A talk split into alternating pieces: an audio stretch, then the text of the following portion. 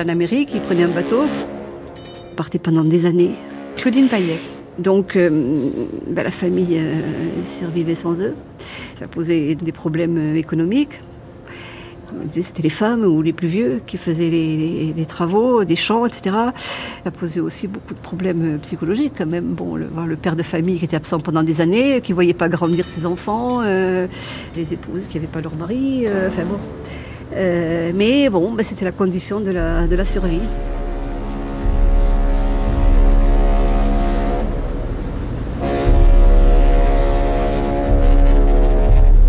Tous les bateaux n'acceptaient pas les ours. Je mets à leur place aussi. Adrien Ponsol. Donc, ils partaient en bateau, il y en a beaucoup depuis Glasgow.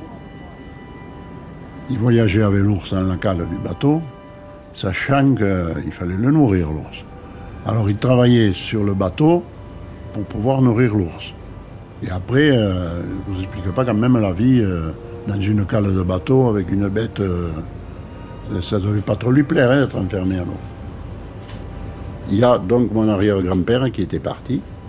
Et j'ai fait la connaissance d'une dame qui s'appelle Françoise Lévis, qui vit au Canada. Une passionnée, elle fait beaucoup de recherches. Je crois que c'est sa grand-mère qui était sortie du village Cominac. Donc il y a quand même des attaches lointaines. Et un jour, elle a proposé de faire une réunion à la, mairie.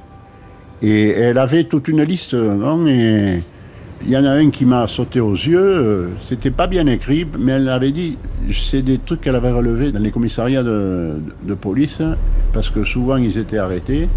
Et donc c'est comme ça qu'elle a retrouvé les traces. Et il y avait un euh, Bernard Maury. Donc c'était mon arrière-grand-père.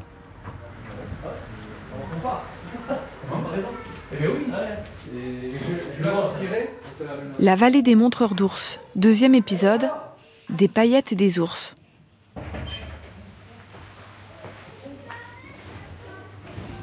Un documentaire de Marion Touboul, réalisé par Thomas Duterre. Là, la liste, vous l'avez euh, devant vous, c'est ça? La liste voilà, devant nous, avec euh, pas mal de noms de famille, pas mal de, de familles représentées de la vallée. Il y a pratiquement toutes les familles qui ont euh, un ancêtre montreur d'ours. Et sur RC, ça représente un peu plus de 400 personnes. Ce qui est quand même pas mal, puisque en 1850, on avait 4000 habitants sur RC.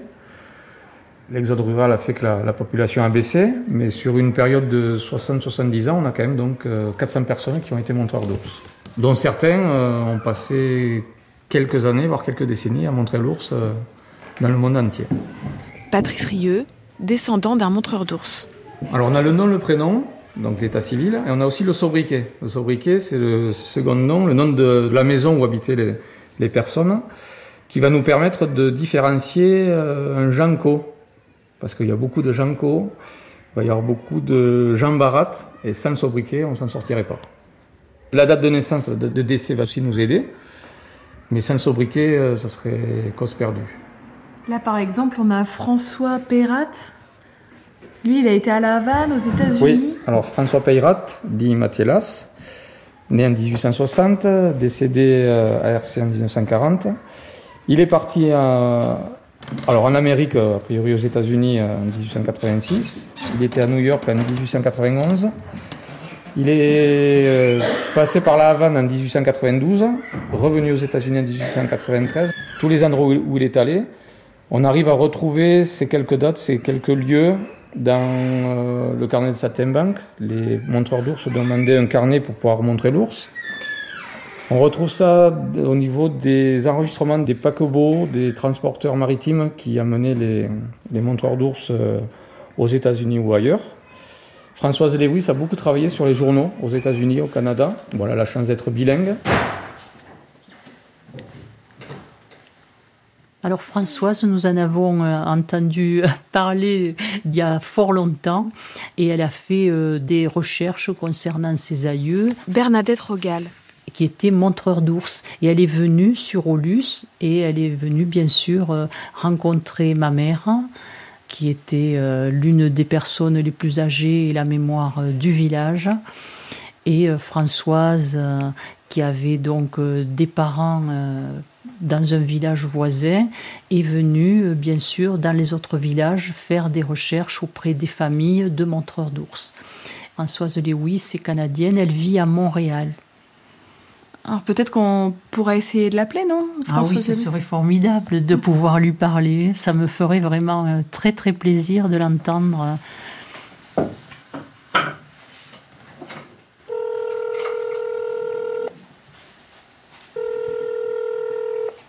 Allô Oui, allô, Françoise Allô Oui. Oui, c'est Bernadette ici, à Aulus. Oh, allô Bernadette, ça va Oui, et toi? Ça me... Ah oui, sous la neige. Ah, et nous non. 10 centimètres de neige. Oh, dis donc. Et oui, nous, elle est partie là. Il avait un petit peu neigé, et là, c'est la pluie qui l'a remplacé.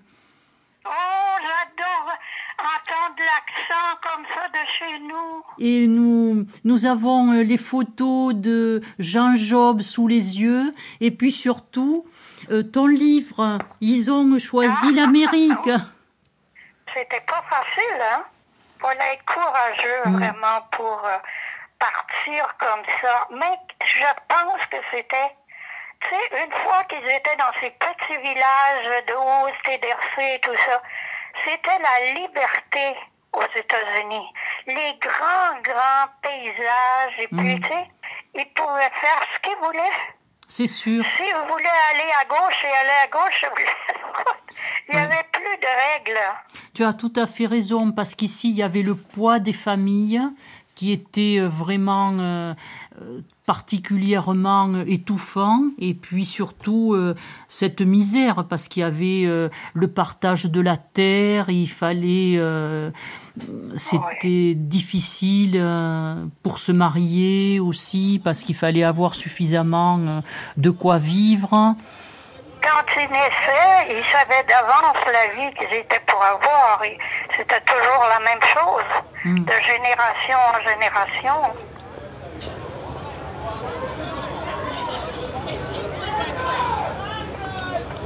Baptiste et son ours ont passé leur premier été à New York. Sués sous le soleil de plomb qui accable les rues encombrées et transforme en fournaise leur logis. Puis vers la mer, d'un bord à l'autre de Manhattan, du Lower East Side aux rives de l'Hudson. En quête d'estive, Baptiste a entraîné Martin vers le large, franchi les deux ponts gigantesques vers Brooklyn, découvert un autre monde. Les Américains dans leur quartier résidentiel ont pour le petit bonhomme noiro à béret et son animal le regard suspicieux, le réflexe peureux qui fait se tourner vers le premier agent. Mieux vaut les aborder au bas des immeubles où ils travaillent, aux stations de métro, entre colporteurs, crieurs de journaux, cireurs de chaussures. Baptiste et son ours ont aussi arpenté vers le nord les grandes avenues, la 5e et Broadway, appris à déjouer les pièges du trottoir, les coups de sifflet des policemen, les rappels à l'ordre anti-ours. Il faut marcher, c'est sûr, et parfois détaler, improviser des tours éclairs, des numéros en un clin d'œil, pour une poignée de badauds, une queue à l'entrée d'un théâtre, une descente de fiacre. L'île des larmes. Laurence Hubert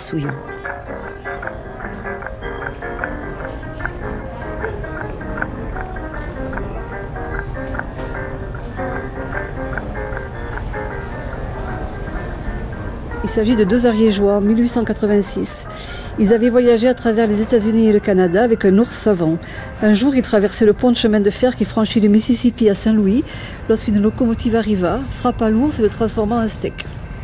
Pendant longtemps, ces deux hommes pleurèrent leur pauvre ours, comme ils l'appelaient, et se lamentaient beaucoup sur leur sort quand le train, en tuant l'ours, avait par le même coup tué leur gagne-pain. Qui est-ce qui a écrit cette, euh, cette lettre? Ça, c'est un journaliste, c'est un article sur un journal américain. Il s'appelait Ben Goodking. Et c'était en quelle année? 1886. Claudine Payès. On a une lettre d'un montreur d'ours en 1892 euh, qui écrit à son frère que son ours a eu les pieds brûlés au Mexique par la, la chaleur du, du chemin, ce qui l'empêchait de travailler. Mais il paraît se guérir un peu.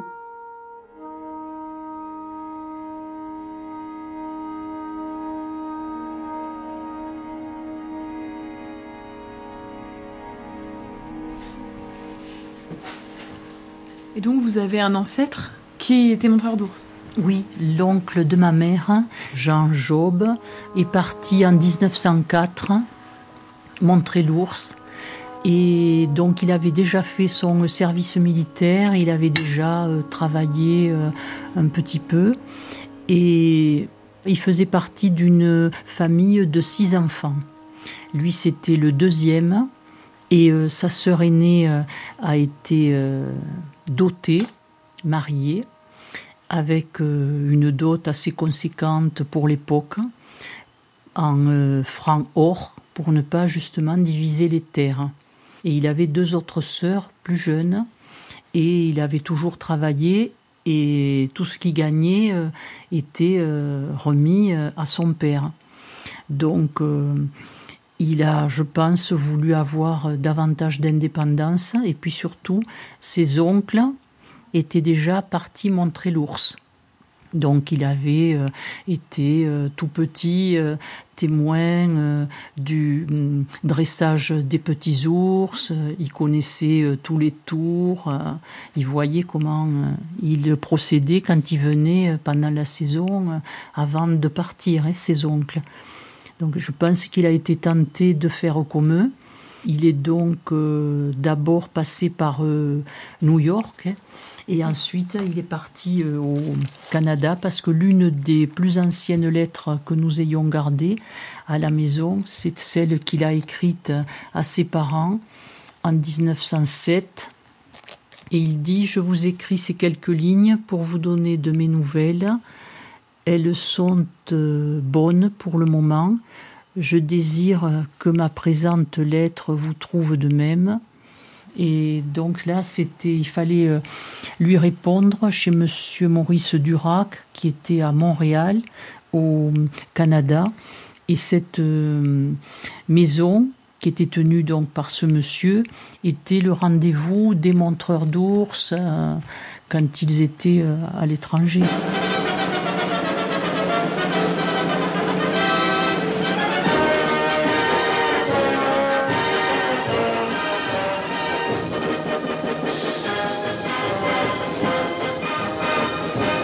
Il est parti aux États-Unis, là-bas, mon arrière-grand-père, il a été connu et il y a des, des, gars qui sont dans le théâtre et tout qui vous embauchent.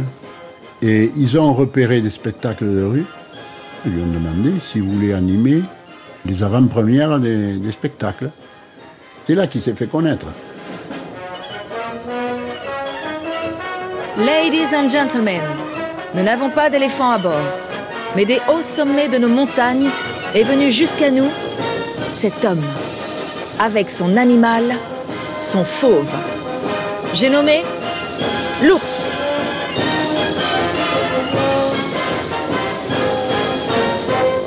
Un roulement de tambour accompagne l'annonce.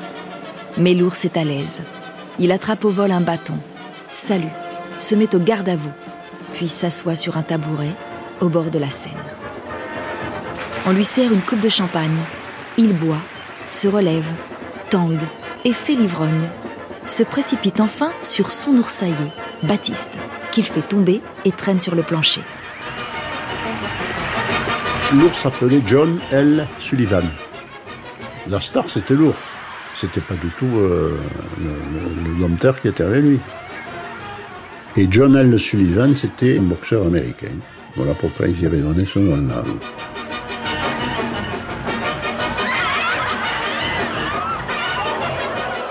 Et c'est vrai que l'ours avait un nom. Il y en a un, euh, c'était une ours qui avait eu un, énorme succès, l'ours Fatima, qui était d'ailleurs costumée aussi, qui était habillée et tout et tout. Hein. Non, il y a des photos justement où elle est avec euh, une sorte de bonnet, une robe. c'était l'ours Fatima. Parce que là, Jean-Jacques, il était dans ce cirque. Voilà, il était dans le cirque Chip and euh, Feltus. Il y a eu d'autres montreurs d'ours qui étaient lutteurs aussi, parce que lui, apparemment, euh, d'après ce qui est dit là, euh, il faisait des tours avec l'ours. Peut-être luttait-il aussi. Hein. Elle a retrouvé.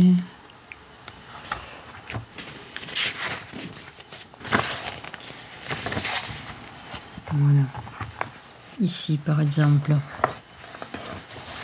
en 1906 dans le Times démocrate les bouffonneries du gros ours qui est présenté par professeur Jean Job sont très appréciées autant par les adultes que par les enfants. L'animal est très bien dressé. Et là, il travaille dans le Colonial Theatre. C'est à la Nouvelle-Orléans. Il a décroché un engagement et il y joue sous le nom de professeur Job. Donc il faisait des acrobaties avec l'ours dans les théâtres Voilà, dans le colonial théâtre, là.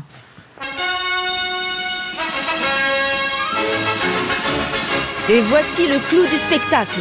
De quoi vous couper le souffle. Le même fauve dans un numéro époustouflant, jamais vu dans un cirque flottant. Les lustres soudain rallumés éclairent une énorme dame gigogne coiffée d'une perruque poudrée. Sa vaste jupe en taffetas à carreaux rouges et bleus tourne sur elle-même au rythme d'une valse, lentement, et de ses plis s'échappe une étrange cohorte de caniches vêtues de calicot, de nains à clochettes et encore deux singes en arlequin. Après une double ovation du public, l'ours arrache sa jupe, descend d'un escabeau et se dégage à grand-peine de l'amoncellement de tissu. Il ôte sa perruque, saisit un grand cerceau tendu de papier d'argent. Un chien jaillit des coulisses et traverse le cerceau. L'ours salue, saute une corde et son poids fait vibrer le parquet. Il enlace son maître, s'enroule avec lui dans des rubans de couleur, jongle avec deux quilles et traverse la scène, juché sur une boule rouge. C'est la fin du spectacle.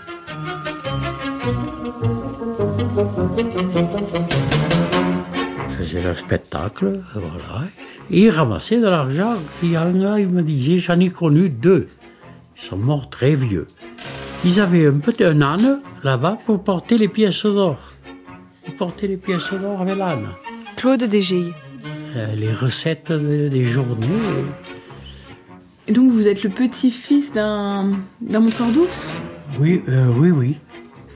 Oui, mon grand-père aussi était euh, monteur d'ours. Regardez, on a la photo encore. Comment il s'appelle, votre grand-père? Jean-Pierre. Jean-Pierre. Ils s'appelaient tous Jean-Pierre et Marie. Des maris, il y en avait dans cette maison, il y en avait quatre ou cinq. Donc Jean-Pierre est parti aux États-Unis Oui, oui. Et l'autre aussi. C'était Jean, l'autre. Oui, voilà. Jean, Jean-Pierre, Pierre.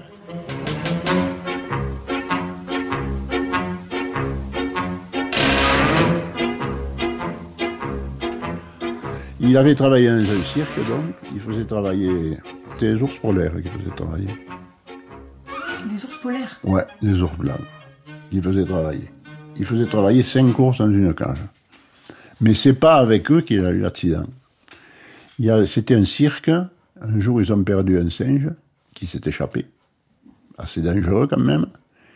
Et lui, il lui a mis la main au collet comme ça pour le rattraper, sauf que le singe s'est retourné, il a mordu le bras. Et à l'époque, euh, voilà, il n'y avait pas d'antibiotiques et tout. À force, à force, il a fallu couper la main. C'est pour ça qu'il n'avait qu'une main. Mais moi, j'ai entendu dire quand même que, en n'ayant qu'une main, il arrivait à travailler comme s'il avait les deux, quoi. Hein.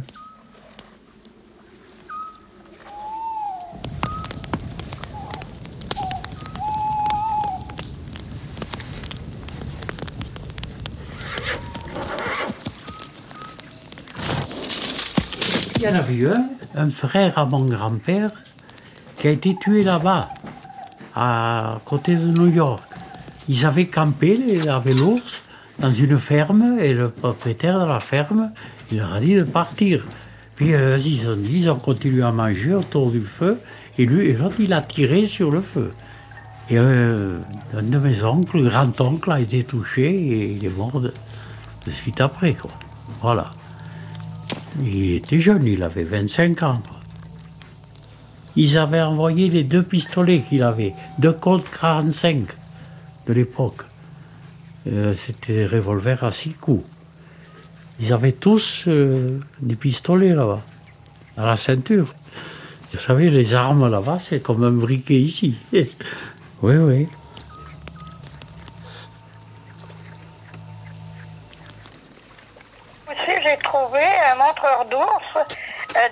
Cominac qui est arrivé aux États-Unis à 19 ans avec un ours et qui s'est engagé dans l'armée américaine. Françoise Lewis. Et là, ils l'ont envoyé combattre les Cheyennes et les Sioux. Et c'était la guerre la pire des États-Unis. Oui, oui. La plus horrible. La plus horrible, oui. Oui, oui. Et finalement, ce jeune euh, hmm. Il a déserté l'armée. Hmm. Comme ils étaient euh, grands, costauds, euh, et il les recrutait pour euh, aller faire la guerre. Hein.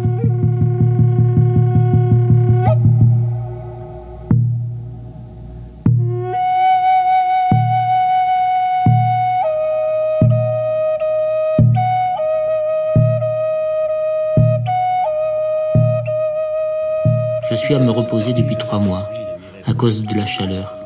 L'ours a eu les pieds brûlés dans le Nouveau-Mexique, et c'est ce qui l'empêche de travailler. Il paraît se guérir un peu, et je crois pouvoir reprendre le voyage dans peu de temps.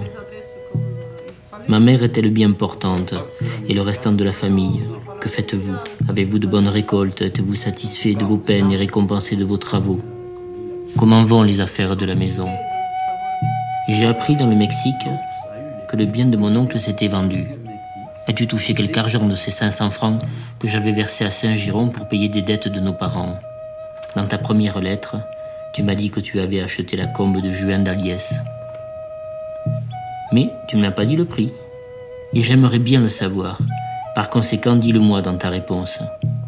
Dis-moi aussi si Pierre Co, ou Yaret, a écrit et dans quel pays il voyage. Il y a trois semaines, que nous avons passé la frontière du Vieux Mexique et du Nouveau. Il y a trois ans qu'il n'y a pas plu. Aussi, est-on dans une misère énorme. On perd beaucoup d'animaux de soif ou de faim, l'herbe ne pouvant sortir à cause de la sécheresse. Aussi, avec mon camarade, quoiqu'ayant de l'argent dans la poche, on a enduré de la faim faute de trouver de quoi acheter. Enfin, on s'en est sorti tout de même. Tu salueras pour moi Janco, meunier, ainsi que son fils, mes parents, voisins et amis, et ceux qui demandent de mes nouvelles. Embrasse pour moi ma bonne mère, ainsi que toute la famille, et reçois toi-même l'assurance de mes meilleures salutations, ton frère dévoué, Jacques Fort. Tu adresseras ta lettre à Denver, Colorado, Post Office, Amérique du Nord.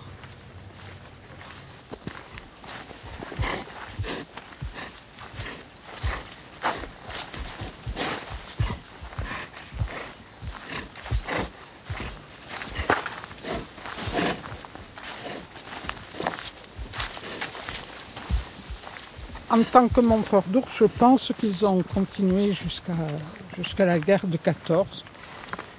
Euh, alors, beaucoup dans des cirques. Pierre Ticard. Et aussi dans ce qu'on appelait aux États-Unis les Dean Museums, c'est-à-dire des, des, lieux de spectacle où le public payait. Euh, une un pourcentage d'un dollar, enfin nous sommes tout à fait minimes, et toutes les heures, les spectacles se renouvelaient. Donc beaucoup d'entre eux ont travaillé aussi euh, dans ces cirques, et puis l'activité euh, n'a pas résisté à la, à la vie moderne en fait, à la circulation, donc on passe de... Euh, on montre les ours un peu partout, y compris dans les grandes villes, ensuite les cirques, et ensuite on se reconvertit euh, dans l'hôtellerie-restauration.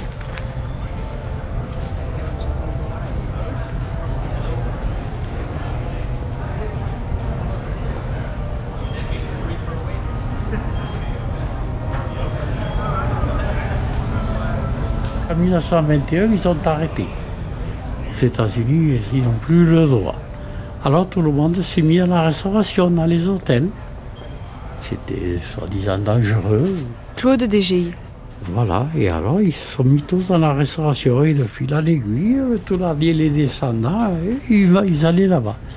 C'est-à-dire avec l'échange du dollar, ils faisaient beaucoup d'argent partout.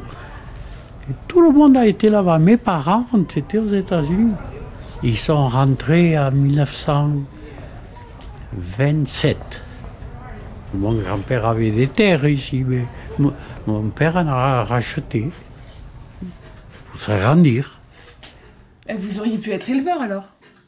Mais moi j'étais, oui, on était éleveur, mon père était éleveur, et moi jusqu'à 18 ans, et puis je suis parti là-bas. Mes sœurs étaient déjà là-bas, on est parti. Et moi je suis resté 15 ans en tout. Quelle était votre vie là-bas? J'ai travaillé dans la restauration. J'ai commencé comme commis à 18 ans, et puis j'ai serveur, et puis maître d'hôtel. Voilà. J'ai travaillé dans des grands hôtels. je l'ai vu construire, et puis j'ai travaillé 4 ans. L'hôtel, euh, à l'époque, il s'appelait l'Americana, qui est maintenant le Sheraton. 2000 chambres, il y avait. Et puis Hilton a construit à côté 2400 chambres. Je l'ai connu, le fondateur, il s'appelait Conrad Hilton.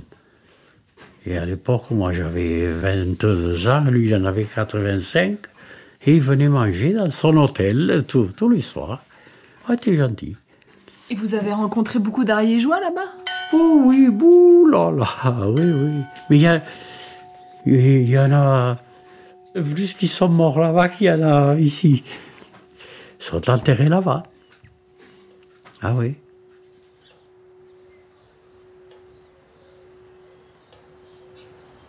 J'en parlais parfois avec ma grand-mère. Elle me disait que on leur avait proposé d'acheter des terrains à Manhattan et qu'ils avaient choisi, au contraire, de venir acheter des terrains euh, là-haut sur, euh, sur la montagne. Euh, voilà.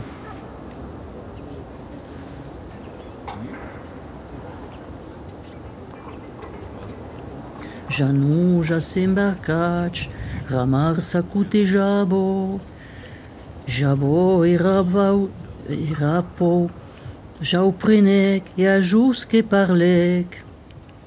Janou s'est embarqué, la mer secouait le navire, la peur le prit, et il dit à son ours Qu'avons-nous fait tous deux de quitter nos montagnes? Maintenant il nous faut prier pour qu'un jour nous puissions revenir.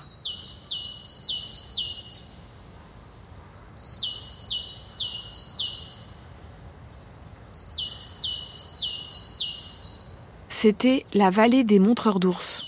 Deuxième épisode, Des paillettes et des ours.